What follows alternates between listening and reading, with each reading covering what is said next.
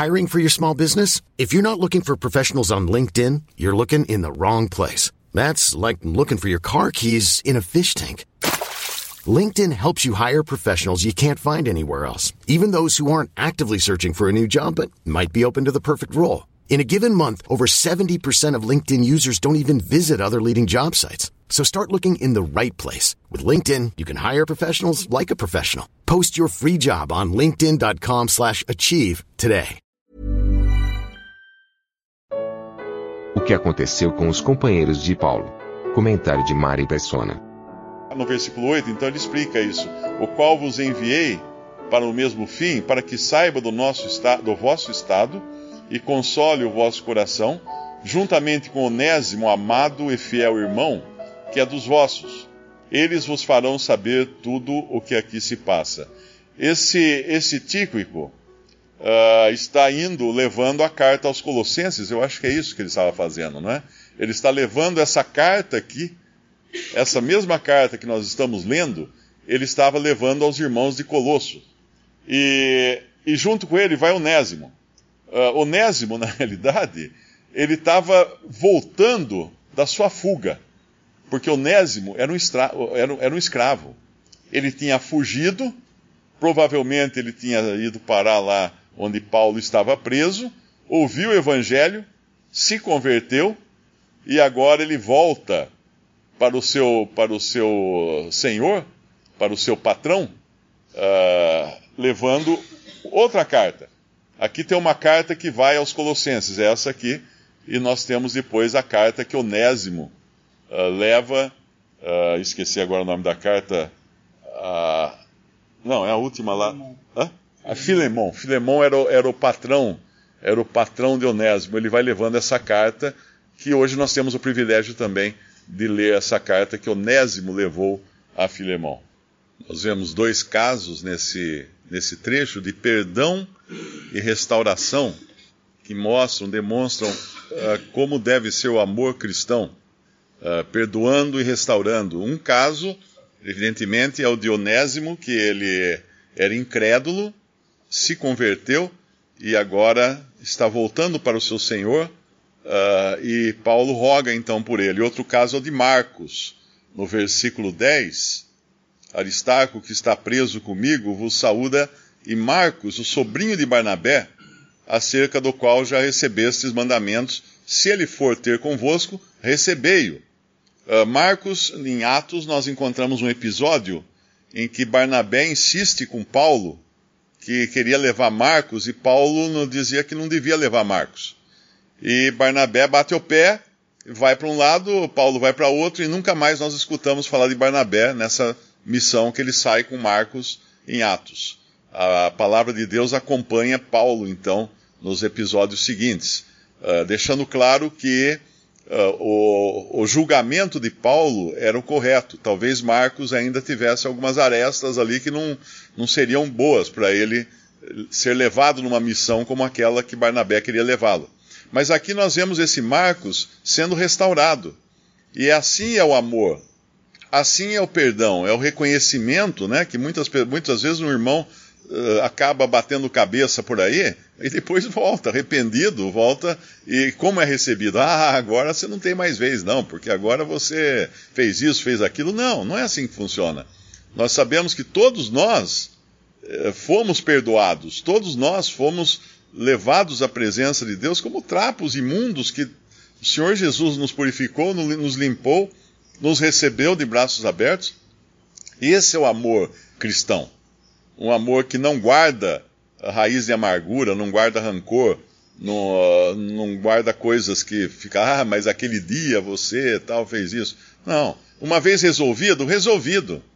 Uma vez resolvida a questão, perdo, uh, arrependido, perdoado, resolvido, não se traz mais o assunto à tona. Ele não vai falar que uh, Marcos, né, e Marcos, sobrinho de Barnabé, acerca do qual já recebesse mandamentos, se ele for ter convosco, recebei. Mas não esqueçam daquela vez que ele tatati, tatati, não é assim que ele está falando. Ele está dizendo isso. E Onésimo, o caso de Onésimo é muito emblemático porque ele demonstra, podemos até abrir lá em, em Filemon, ele demonstra como, como é esse amor na prática. Porque, veja bem, naquele tempo, um, um escravo era, um, era como um fazendeiro que tem um trator.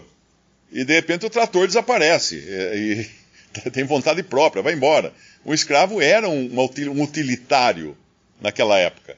Não havia. Não é a escravidão, devemos lembrar sempre disso, não é a escravidão do Brasil colônia, não é a escravidão por cor de pele, é a servidão que havia no próprio judaísmo, porque a, a escravidão por cor de pele foi inventada pelos muçulmanos depois do ano mil e alguma coisa.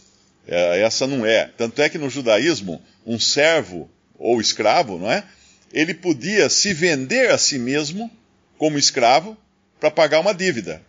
E ele tinha opções de, de depois sair da, daquela condição de escravo também. Então é diferente. Nós encontramos alguns escravos na Bíblia que eram homens ilustres, como aquele eunuco, que era um, um, um servo da rainha uh, da Etiópia.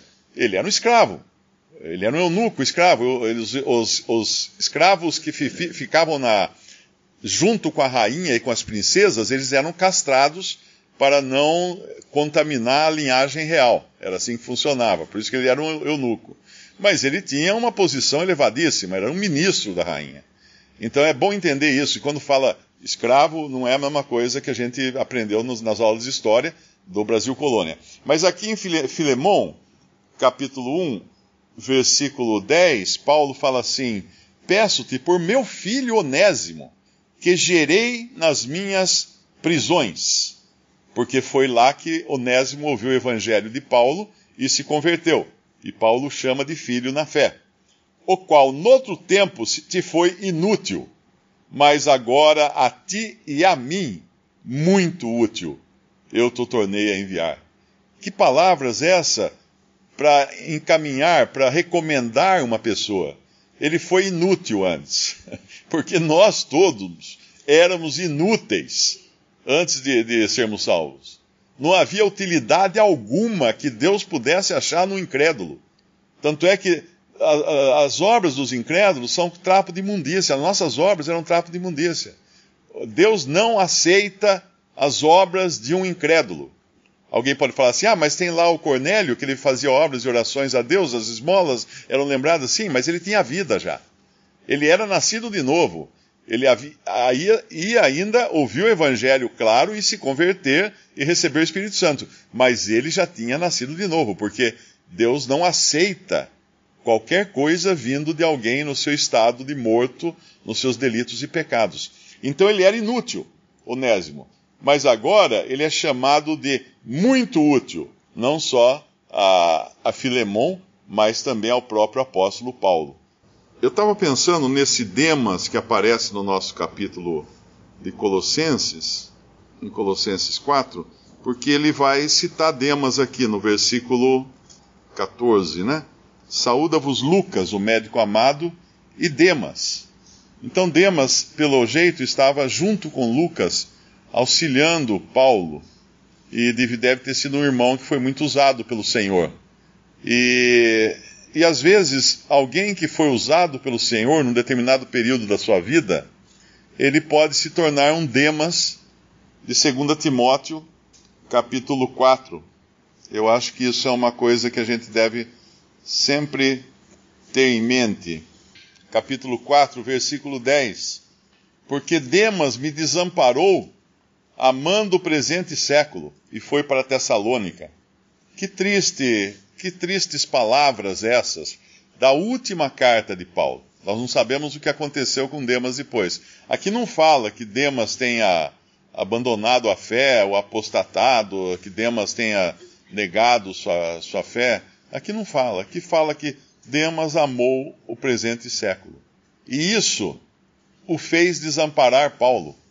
Então, muitas vezes, o envolvimento que nós temos com o mundo nos leva a desamparar também a, a, a sã doutrina, a desamparar as coisas que aprendemos do apóstolo Paulo, inspirado pelo Espírito Santo, porque nos leva a querer outras coisas. Existem muitos que um dia estiveram congregados ao nome do Senhor e, e aí viram que tinha lugar mais legal para ir, tinha lugar com música melhor, tinha irmãos mais amorosos, tinha obra de caridade, tinha escola dominical com, com palhaços e coisa assim, e falar, ah, por que, que eu vou ficar né, nessa, nessa coisa tão chata, né, tão devagar que, que eu estou? Então, na verdade, não é alguém que tem abandonado a fé, mas alguém que amou o presente século, que amou o mundo. E que cuidado nós devemos ter para não sermos citados na última carta de Paulo. Porque na carta aos Colossenses, Demas ainda está uh, junto com Paulo e aparentemente está tudo bem, mas talvez assim que ele saiu da prisão, ou da companhia de Paulo na prisão, nós vemos que ele foi para o mundo. Amou o presente século. Que triste uh, terminar a, a, a nossa história com um testemunho assim. Está salvo, está salvo, mas amou o presente século. É, Atos 6, na verdade, Atos 6 esclarece isso, que o termo é amplo o suficiente para incluir também o ministério da palavra, o termo diaconia grego, porque lá em Atos 6, versículo 4, quando tem aquela questão da, dos que reclamavam, então foi, foi formado um diaconato né, para servir as mesas, fala que nós perseveraremos na oração e no ministério da palavra. E esse ministério aqui é diaconia. É o mesmo usado para o ministério das coisas, dos alimentos e das necessidades em geral.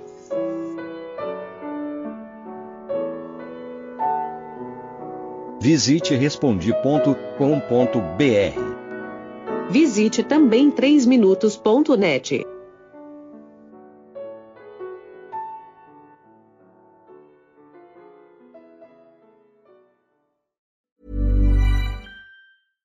Ever catch yourself eating the same flavorless dinner three days in a row? Dreaming of something better? Well, HelloFresh is your guilt-free dream come true, baby. It's me, Kiki Palmer. Let's wake up those taste buds with hot, juicy pecan crusted chicken or garlic butter shrimp scampi. Mm. Hello Fresh. Stop dreaming of all the delicious possibilities and dig in at HelloFresh.com. Let's get this dinner party started.